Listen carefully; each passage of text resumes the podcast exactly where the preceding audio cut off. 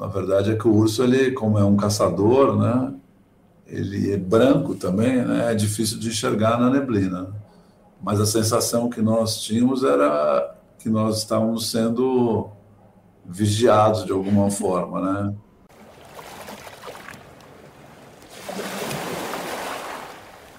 Oi, eu sou Marina Guedes e esse é o Maré Sonora, o seu podcast para navegar em conversas muito inspiradoras e de vez em quando divertidas também.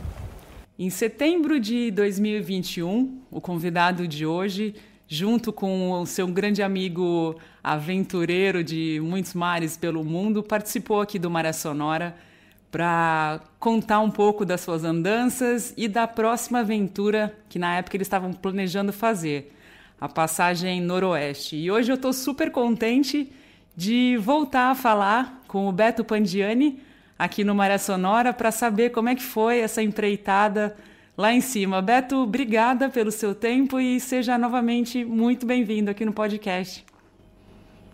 Oi, Marina, eu que agradeço a oportunidade. Sempre bom falar com você, contar um pouco do que a gente viu né, nessa viagem do ano passado, né, a Rota Polar. Uma viagem que eu já te adianto, começou quente e acabou fria. é muito, quer dizer, enquanto nós aguardávamos é, a Baía de Tuktuyak-Tuktigelá, né, que é o delta do Rio Mackenzie, é, tivemos um dia até de 28 graus. Olha. Mas tivemos dias de 3 graus, dias de 10 graus, quer dizer, oscilou muito a temperatura. Mas depois que nós saímos, saímos para o mar, aí não teve mais dia quente. Todos os dias foram bem frios, né? E isso para nós foi uma surpresa, né? Porque você fica vendo as notícias né, sobre o Ártico, o derretimento da calota polar, é, e a gente ouve notícias de diversos veículos e muitas vezes você não sabe quem é que está escrevendo, né? Aquela matéria, né? E a minha conclusão é que a gente é, vive num mundo de meias verdades. Assim. É difícil saber né, realmente o que, que é verdade e o que, que não é. Eu não vou falar de fake news, porque eu não acho que seja o termo correto, mas eu, o que eu posso dizer hoje sobre o Ártico é que existe um, uma, uma informação tendenciosa, assim, sabe, a respeito do clima no planeta. Não há dúvida que está derretendo a calota polar, a gente viu e ouviu, né? Mas é interessante também observar que o ano passado o verão atrasou quase um mês. Então, áreas que eram para já estar degeladas estavam completamente fechadas. Então, e chamou muita atenção do Igor e a minha atenção também foi a falta de padrão é, meteorológico. Né? Foi um ano mais frio, é, foi um ano mais ventoso do que os outros anos anteriores e, e a previsão do tempo nem sempre acertava.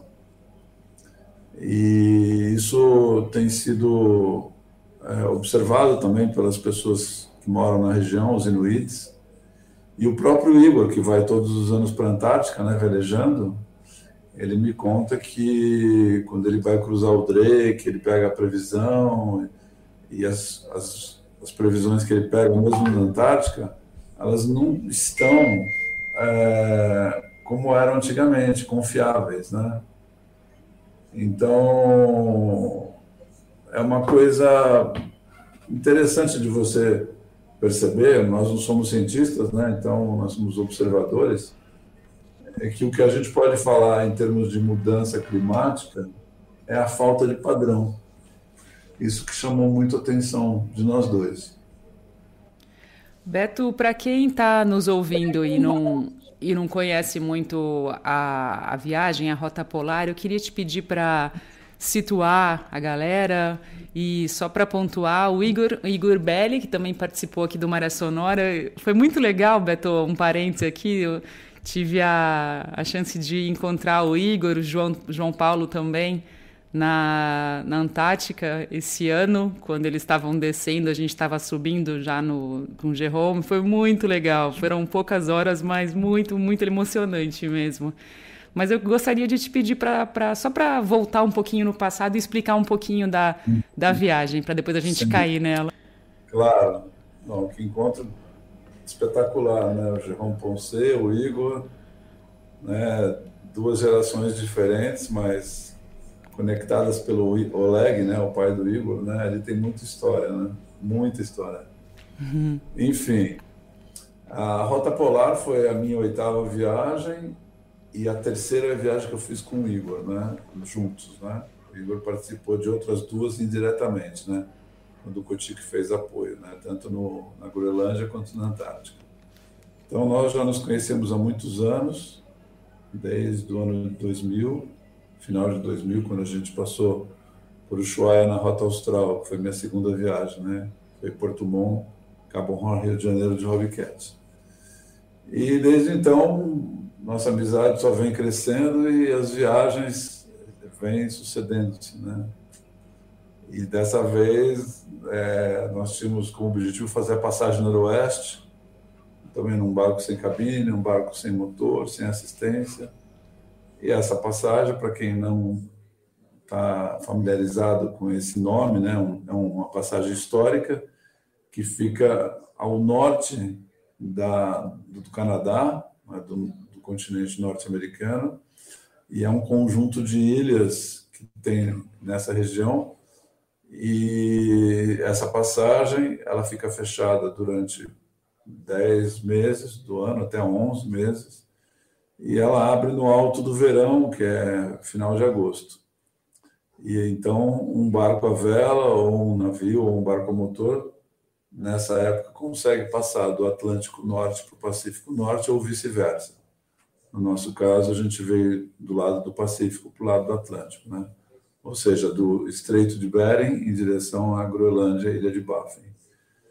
E foi uma viagem bastante complexa, né? uma logística difícil de ser executada, porque o gelo, como eu falei, ele não é, ele não obedece a um padrão, né? Todos os anos de gela, nessa semana e as coisas acontecem é, de maneira uniforme. Não, cada ano acontece alguma coisa.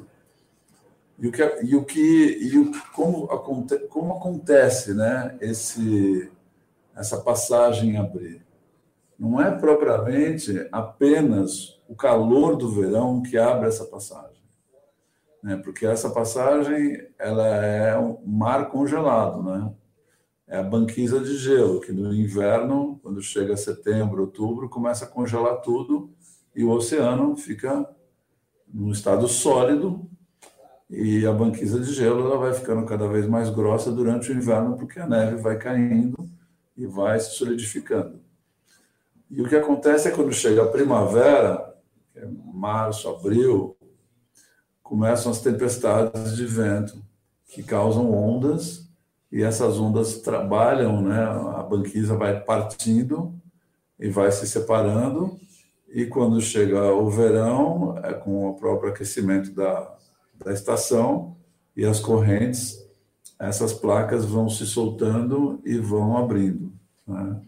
Então, a gente, no nosso caso, quando a gente chegou lá em Tuktoyaktuk, que foi o ponto de partida, né? Nós saímos norte do Canadá, no delta do rio Mackenzie, é uma comunidade inuit, nós contávamos que o mar estaria aberto nessa época do ano e não estava, né? E nós ficamos 20 dias esperando abrir, e um dia a gente tomou a decisão, mesmo sem estar completamente aberto, a gente saiu e nos enfiamos né, no meio do gelo, é, que era um labirinto, né? Que a gente tinha que encontrar do outro lado, né? Dessa primeira barreira, vamos dizer assim. E foi, de fato, um desafio. Nós pedalávamos e girava um hélice e andava dois nós e meio, né? Quer dizer, muito pouco. Não tem força para empurrar nada. Então, sobrava para nós alguns dias de vento, muito pedal, e nos dias que tinha vento, havia vento forte, só podíamos velejar com vento favorável. Com vento contra era muito difícil, porque é, o mar ficava muito picado, batido, judiava demais do barco. E tivemos que lidar, né? Porque a gente já sabia que ia ser o frio, né? No primeiro mês é, não foi tão intenso quanto no segundo, porque no segundo já tinha períodos de noite, de escuridão, né? quando o sol baixava, a temperatura caía demais, né? Então, foram, vamos dizer, velejadas doídas, assim, principalmente meu pé que congelou. Eu tive um problema que eu escolhi uma bota errada, então eu paguei o preço dessa escolha errada de, de ficar com meu pé doendo a viagem praticamente inteira, né? E, e velejamos em todas as condições de vento, vento forte, vento fraco, calmaria, lugar com gelo, e muita vida animal, sempre aquela tensão em relação ao urso polar, né? porque é uma região que tem muito urso. O que nós ouvimos dos inuits, que são caçadores, né? que estão lá há séculos, é, o urso polar está aumentando, não está diminuindo. É mesmo? É, existe, Olha.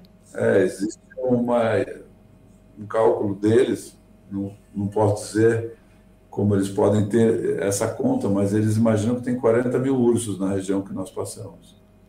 Ah. E aí nós perguntamos, ah, mas a gente vê muitas vezes na televisão história de que o urso está é, desaparecendo porque está desgelando. Ele falou, não. É, eles pegam e fotografam e filmam um urso antigo, um urso velho, que não consegue realmente mais caçar. Aí ele está magro, né? Porque ele não tem mais força para caçar. Mas é, segundo eles, tem muito urso. A gente viu o urso, vimos, soubemos de outras pessoas que também viram muitos ursos. E, então, são essas coisas, Marina, que me deixaram em dúvida em relação ao que a gente lê e, e as coisas que a gente ouviu dos próprios inuits, né? Eles falaram que, com certeza, é, o clima está mais quente, né? Eles não tinham temperaturas tão quentes como é, alguns anos atrás. Mas não é que você tem um verão inteiro. Por exemplo, outro dia eu estava vendo um documentário na TV e o narrador falou assim: é, o ano passado no Ártico teve 38 graus no verão. Quando você ouve essa informação, você fala: bom, foi um dia ou foram semanas? Né? Você não, ali não está claro. Então, essa, essa essa notícia, essa informação, ela te deixa em dúvida. E eles falam, não, é uma semana por ano muito quente, depois é, volta ao normal. Né? Então, você fica em dúvida, né? Mas que tem menos gelo, no verão, tem. Mas quando chega o inverno, o gelo novamente é, recupera. O que talvez é, não recupere é que, por exemplo, ele quando congela, talvez ele congele não tão grosso, sabe? Ele congela um pouco mais fino. Então se, per se perde muita massa de gelo a cada ano. E com certeza, se você pegar uma imagem da calota polar de 50 anos atrás, ela era muito maior. Tanto é que a passagem noroeste, há 30 anos atrás, não era possível ser feita. Né? E agora é possível. Não? Quer dizer, no penúltimo verão não foi possível, mas o ano passado nós passamos juntos com outros seis ou sete veleiros, se eu não me engano, e for, foram só esses barcos que conseguiram. Outros veleiros não conseguiram passar. Hum. Então, não é algo assim tão claro e tão uniforme. Porque, vamos dizer, obviamente, quando a gente fala de mudança climática, a gente conecta a ação do homem, né? a interferência do homem na natureza. É a primeira coisa que passa na cabeça de todo mundo. Mas o que eu, a dúvida que eu voltei dessa viagem, assim, é o quanto é o homem, que, que com certeza influencia, a gente sabe, mas o quanto é o homem e o quanto é um ciclo. Eu, eu tenho dúvida. Acho que é difícil cravar um número. Você falar assim, ah, é 70, 70 30, por 70%, 30%, não sei, é difícil. Mas é, eu pessoalmente, eu creio que nós não, precisa, não precisamos saber exatamente né, desses números para tomarmos as providências necessárias, né? Não precisa ser um cientista para saber que a gente precisa mudar o modo que a gente tem de viver no planeta, né? Porque a mudança climática ela está ligada à preservação das baleias, ao plástico no mar. Parece que não tem conexão, mas tem. E, a, e ao consumo, principalmente. Né? Eu acho que o consumo é o maior vilão dessa história, né? Porque quanto mais você consome, mais recursos são necessários para as empresas gerarem os bens, seja em relação à água, seja em relação ao queima do combustível fóssil. Então, embora aqui na América do Sul né, nós sejamos é, a parte que menos contribui para a emissão de gases de efeito estufa, onde você vê o maior discurso de que a gente tem que melhorar são justamente dos países que mais poluem, né? Que são todos do hemisfério norte, né? Se pegar a Europa, Estados Unidos, a Ásia, né, e Canadá, é 90% né, de toda a emissão. E justamente o Ártico é, que no hemisfério norte é que está mais suscetível a todas essas mudanças. Né? A Antártica, muito menos, porque a Antártica está um pouco mais isolada, a Antártica é muito alta, né? as temperaturas são mais frias no verão. É, embora o, o, próprio Igor relate já algumas mudanças na Península Antártica. Então, como nós fomos fazer um filme né, sobre as mudanças climáticas, é, eu posso dizer que esse foi o maior, a maior pretensão da minha vida, né? Porque como nós somos meros observadores, não somos, não somos cientistas, né? É muito difícil fazer um filme que traga algum esclarecimento é, para as pessoas a partir da nossa observação.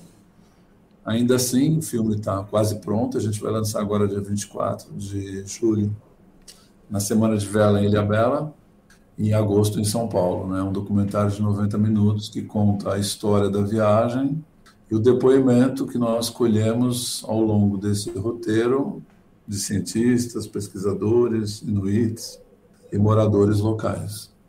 Então, basicamente foi isso que aconteceu o ano passado durante 100 dias, né? Eu vou, eu vou ser obrigada a te pedir para voltar um pouquinho aí. A gente brincou na nossa conversa há dois anos, porque eu já tinha lido que você é, fazer uma analogia que, que velejar é jogar xadrez com o vento, e a gente brincou que nessa viagem seria jogar xadrez com o urso polar, né? E eu fiquei super curiosa é. para saber como é que foram esses encontros, ou o encontro com esses animais que, que devem ser lindíssimos. Eu queria. O que, que você pode contar sobre isso, Beto? Ah, eu vou dizer para você que tem uma, é uma postura antagônica, né? Você quer e não quer encontrar o urso, né? é, quer dizer, é melhor você encontrar do que ser encontrado, né? Essa é uma diferença enorme, né? E o que aconteceu é que quando nós saímos de Tuk, Tuak-Tuk, haviam outras duas expedições é, saindo de lá, de um casal de canadenses, assim, bem jovem, de caiaque, e um cara de stand-up. E eles iam fazer essa passagem noroeste não em um ano, porque não dá tempo, né, mas talvez em três anos. E aí nós trocamos e-mail com eles, né, como nós saímos um dia antes e o barco a vela anda mais rápido que o caiaque, nos comprometemos em mandar e-mail para eles para dizer como estava o gelo, o caminho e tal. E no primeiro dia eles responderam para nós que eles acamparam numa praia, isso já, sei lá, uns 50 quilômetros de Tuk-Tuk-Tuk, e foram atacados por urso polar. Nossa. E nós dois não, porque a gente não parou o barco praticamente, né, nos, nos quatro dias seguidos do, do, início da viagem. Então a nossa única chance de encontrar urso foi no gelo, quando a gente ficou encalhado, né? E foi uma situação bem assim, desconfortável, porque tinha muita neblina, um, a gente no meio do labirinto de gelo, sabidamente é o lugar que o gelo, que o urso fica para caçar a foca, né? Então ele tem muita foca, com certeza tem muito gelo, né? E a gente via muita foca, né? Na verdade é que o urso ele, como é um caçador, né? Ele é branco também, né? É difícil de enxergar na neblina. Mas a sensação que nós tínhamos era que nós estávamos sendo vigiados de alguma forma, né? Então, para você ter uma ideia, Marina, os Inuits, caçadores lá de Tuk, né? A gente levou uma arma, a gente conseguiu comprar uma arma, um caçador vendeu para a gente, né? Porque a rigor a gente não podia ter essa arma. E todos eles falavam: vocês não podem sair daqui sem arma, que ninguém é louco de fazer um negócio desse. E o que aconteceu é que eles falaram: é, quando vocês forem escovar o dente, não, usam, não usem pasta de dente, porque o urso pode sentir o cheiro a 20 quilômetros. Nossa. Então é nesse nível. Então imagina cortar um salaminho, né? então não dava, né? Então, você... E aí você fica pensando a direção do vento, né? Assim, ah, se o vento está soprando e indo para mar aberto, tudo bem. Né? O, o, urso não vai sentir teu cheiro. Agora, se o, se o vento está levando para a terra ou para o gelo, aí você tem que pensar bem, né? O que, você vai fazer com, com, a comida, a gente tinha que ter sempre esse cuidado, né? Nossa. E nós, como a gente velejava a maior parte do tempo um pouco mais distante de terra, né? A gente via terra, mas era mais longe. A gente também tomou o cuidado de ancorar em lugares mais ermos, assim, que a gente tinha visão, né? Dá uma visão bem longa. Assim. E a gente não viu urso, a gente viu outros animais, mas não urso, né? E no final da viagem, sim, a gente parou numa baía chamada Leopoldo, Leopoldo Bay, e lá, além de ver quatro ursos, a gente viu 120 belugas, né, cercaram o nosso barco. Que foi o encontro mais mágico da minha vida, talvez do Igor também.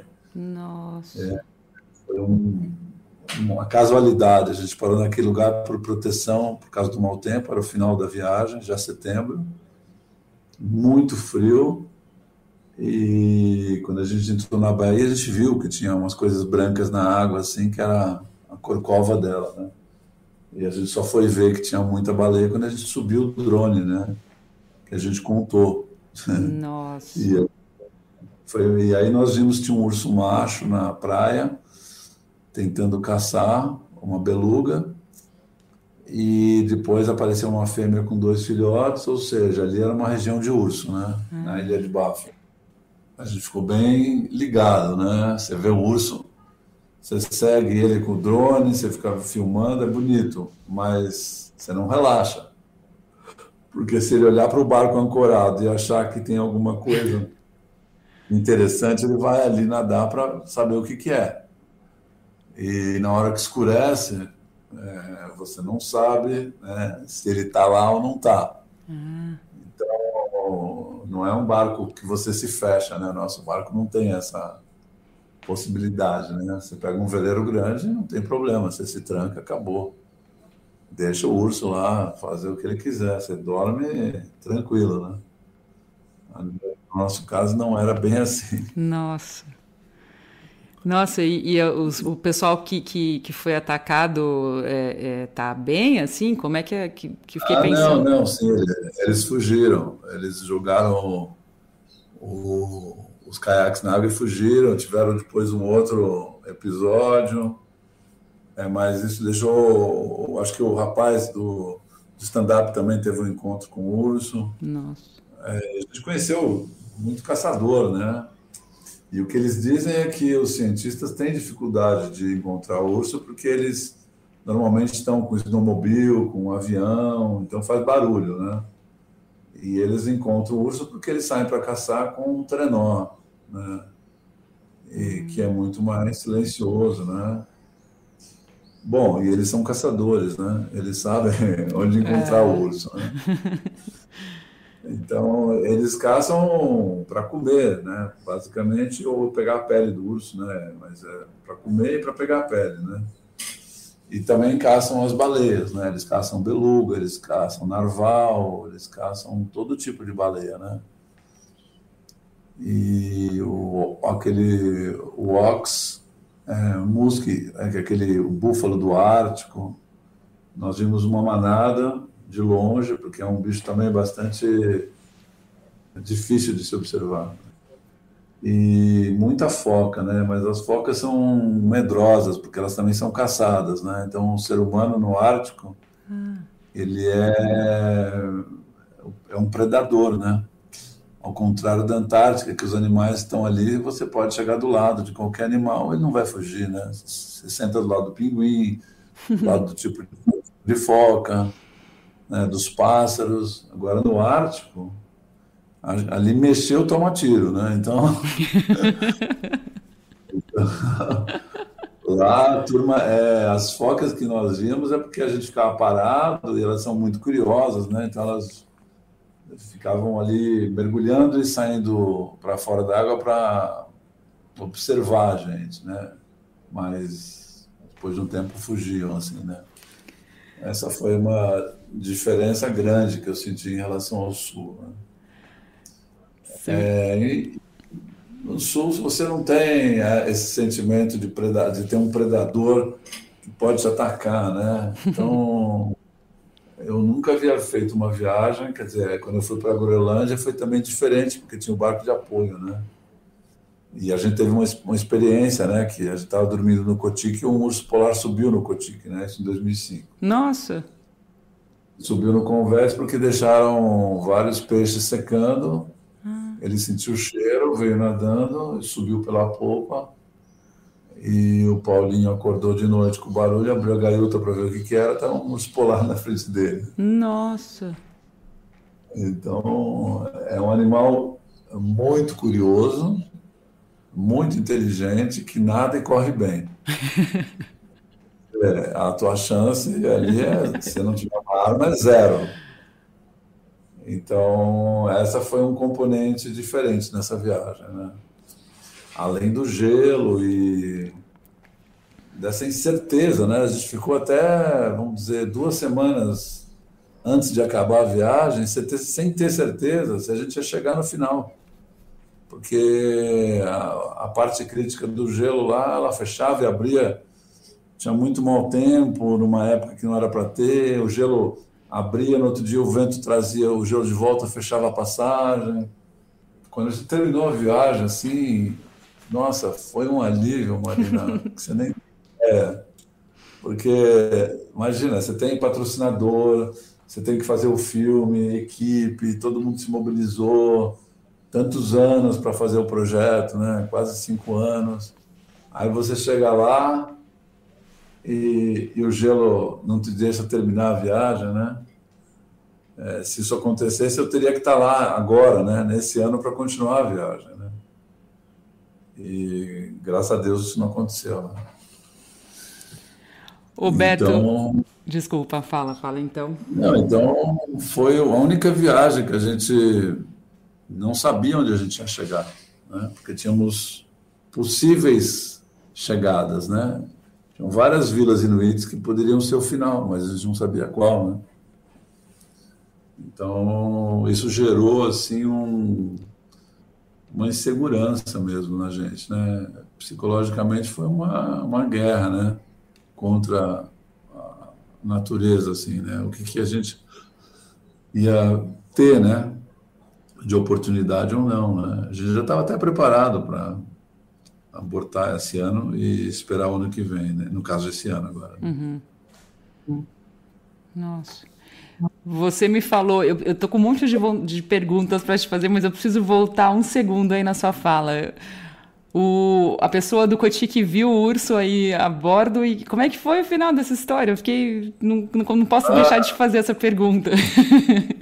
É, o Paulinho, ele, Paulinho Magalhães, ele quando viu o urso, todo, todo mundo estava dormindo, ele, ele bateu, deu um berro, fechou a gaiota, gritando urso polar, urso polar, eu acordei jurando que tinha um urso dentro do cotique, né? E o urso se assustou, pulou no mar. Ah. E aí eles todos saíram correndo, o urso estava nadando do lado do cotique, olhando. Aí, ele, quando ele viu toda aquela gentarada, ele saiu nadando. Aí o Igor baixou o ding e foi atrás dele com a Maristela é, e o Makoto filmando e fotografando, né? Nossa! Então, nós temos imagens lindas do urso, né? E incrível que ele nadou o tempo todo olhando para trás, assim, né? Assim, bem desconfiado, né? Nossa! E, e, e o que os inuites falaram para nós é que normalmente o urso jovem ele não foge porque como ele nunca foi caçado, ele não, pelo homem, né? Ele não tem medo de nada. Ele sabe que ele é o topo da cadeia, né? Alimentar. E mas um urso mais velho, assim, ele pode, pode, né? Ser um urso mais é, cauteloso, vamos dizer assim, né? Ele pode fugir se ele ouvir um barulho, um rojão, né? Uma arma tirando. Mas é, é o tipo da informação que você tem mas que você não, não quer colocar à prova aquilo, porque, obviamente, se aparecer um urso, você não vai procurar saber se aquele urso é velho ou não. Você vai dar um tiro ou vai dar um. vai soltar um rojão, né? É, nossa. É uma coisa. Porque acontece que essa viagem, Marina, a gente, a gente sentiu uma coisa interessante. Sabe que você veleja, veleja, não vê nada, nada, ninguém, outro barco, nada, nada. É um lugar ermo, assim. Você sente isso na pele, assim, sabe? Você fala aqui aconteceu alguma coisa, eu tenho, dependo um do outro, assim. Não tinha com contar com ninguém. Então, um acidente, alguma coisa assim, né? Até um próprio ataque de urso, né? É, tudo nós tínhamos que nos virarmos, né? Então a gente sentiu essa coisa do selvagem, do, do, do lugar vazio, assim, sabe? Sem gente, né? Com pouca gente, né? Porque imagina, você anda, anda, anda, depois de dias você vai numa Vila Inuit que tem 250 pessoas. Aí vai para uma outra que tem 900, mas distante uma da outra, sabe? Então, é, sei lá, São Paulo, Rio não tem nada, em São Paulo tem 250 pessoas, no Rio tem 900. E depois tem mais outra distância dessa com mais mil. Você sabe que você está numa região do planeta inóspita, desabitada e que tem um clima rigoroso e uma vida selvagem, né? Quem está errado ali somos nós, né? O resto está tudo certo, todo mundo está bem adaptado, né? O Igor e eu estávamos lá com a nossa jangada high-tech, com todos os recursos tal, mas é, você sente que nada pode dar errado, sabe? Nada. Porque ali você não tem muito espaço de manobra. Então isso tornou a viagem, apesar de linda, nunca, quase nunca relaxada, sabe? Uhum sempre alerta, espreita, olhando, sempre com o olho assim, observando o horizonte, a terra. Se vai parar num lugar, fica, sabe, ali na polpa do barco espiando, como se ficasse esperando acontecer alguma coisa, sabe? Mesmo velejando, né? Não pode quebrar, você fica olhando aquele barco, fala, não, que não pode bater numa pedra, não pode quebrar um leme, não pode acontecer nada. Então, você faz tudo na ponta do pé, assim, sabe? Assim, para não. Fala assim, não posso acordar o urso, tem que passar aqui quieto, sabe? Vamos chamar atenção. É uma coisa assim diferente, assim, porque quando você atravessa o Atlântico, o Pacífico, você está mais ligado assim na parte náutica do, né, da viagem, tem os dias mais tranquilos. Ali, é, o frio né, já intimida, né? É, quando você faz o turno da, o turno da noite, né, fica no leme três horas em pé, parado naquele barco, aquela temperatura, sei lá, menos 10 de, de sensação térmica, o gelo vai penetrando dentro de você, o frio, né? E aí você faz flexão de braço, pula, é, agachamento, faz o diabo para dar uma esquentada. E ao mesmo tempo você está naquele lugar maravilhoso, com aquela luz, é, é uma viagem muito diferente das anteriores, assim, nesse sentido, assim, sabe? É um lugar que você queria estar relaxado para absorver toda aquela atmosfera, né? E, de uma certa forma, lógico, tivemos momentos lindos, né? Mas sempre pensando, né? Daqui uns dias vamos chegar numa barreira de gelo, ali não abriu o mar ainda, como vai ser daqui a tantos dias, como é que vai ser, para onde a gente vai terminar, sabe? A gente fez essa viagem toda com mais perguntas do que respostas, né? E no final deu certo. Eu até essa semana conversei com o Igor e falei, cara, eu, por mais que eu tenha sido, vamos dizer, um dos velejadores dessas oito viagens, né? Segundo o Oleg, a chance era de 5% de êxito, né? Numa viagem, eu falei, pô, como é que todas deram certo, né? Se todas tinham uma chance grande de dar errado, né? Como é que todas deram certo, né? Então, a gente não tem essa prepotência de dizer que deram certo porque a gente veleja bem, ou que a gente faz um bom planejamento. Ah, isso é, tem que ser o mínimo, né?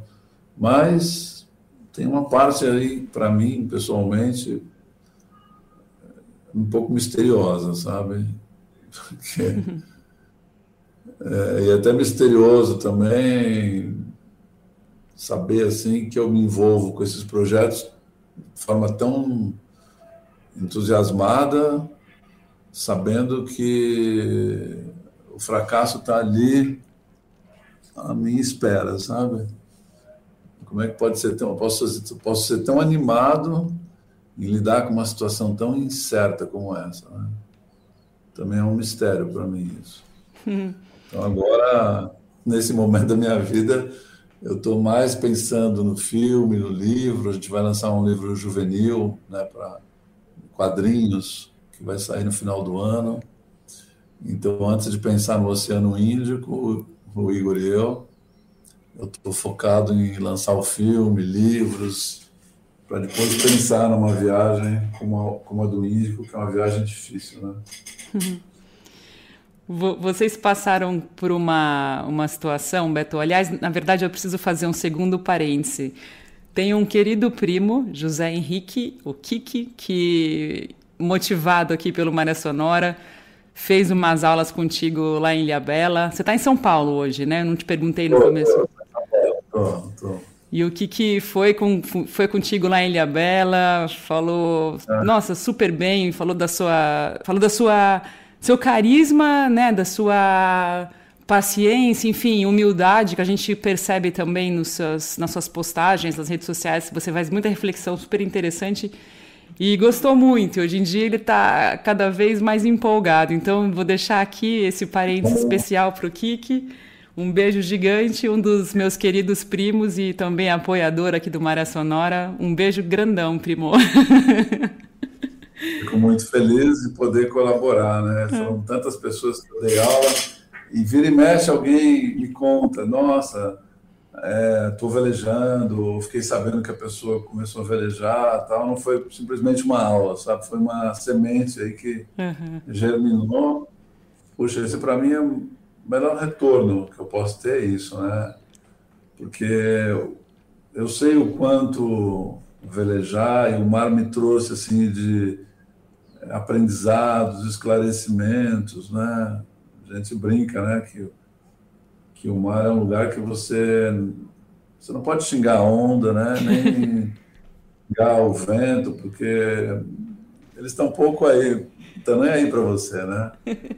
Então você tem que se responsabilizar pelas coisas, né? Por tudo que você faz, né?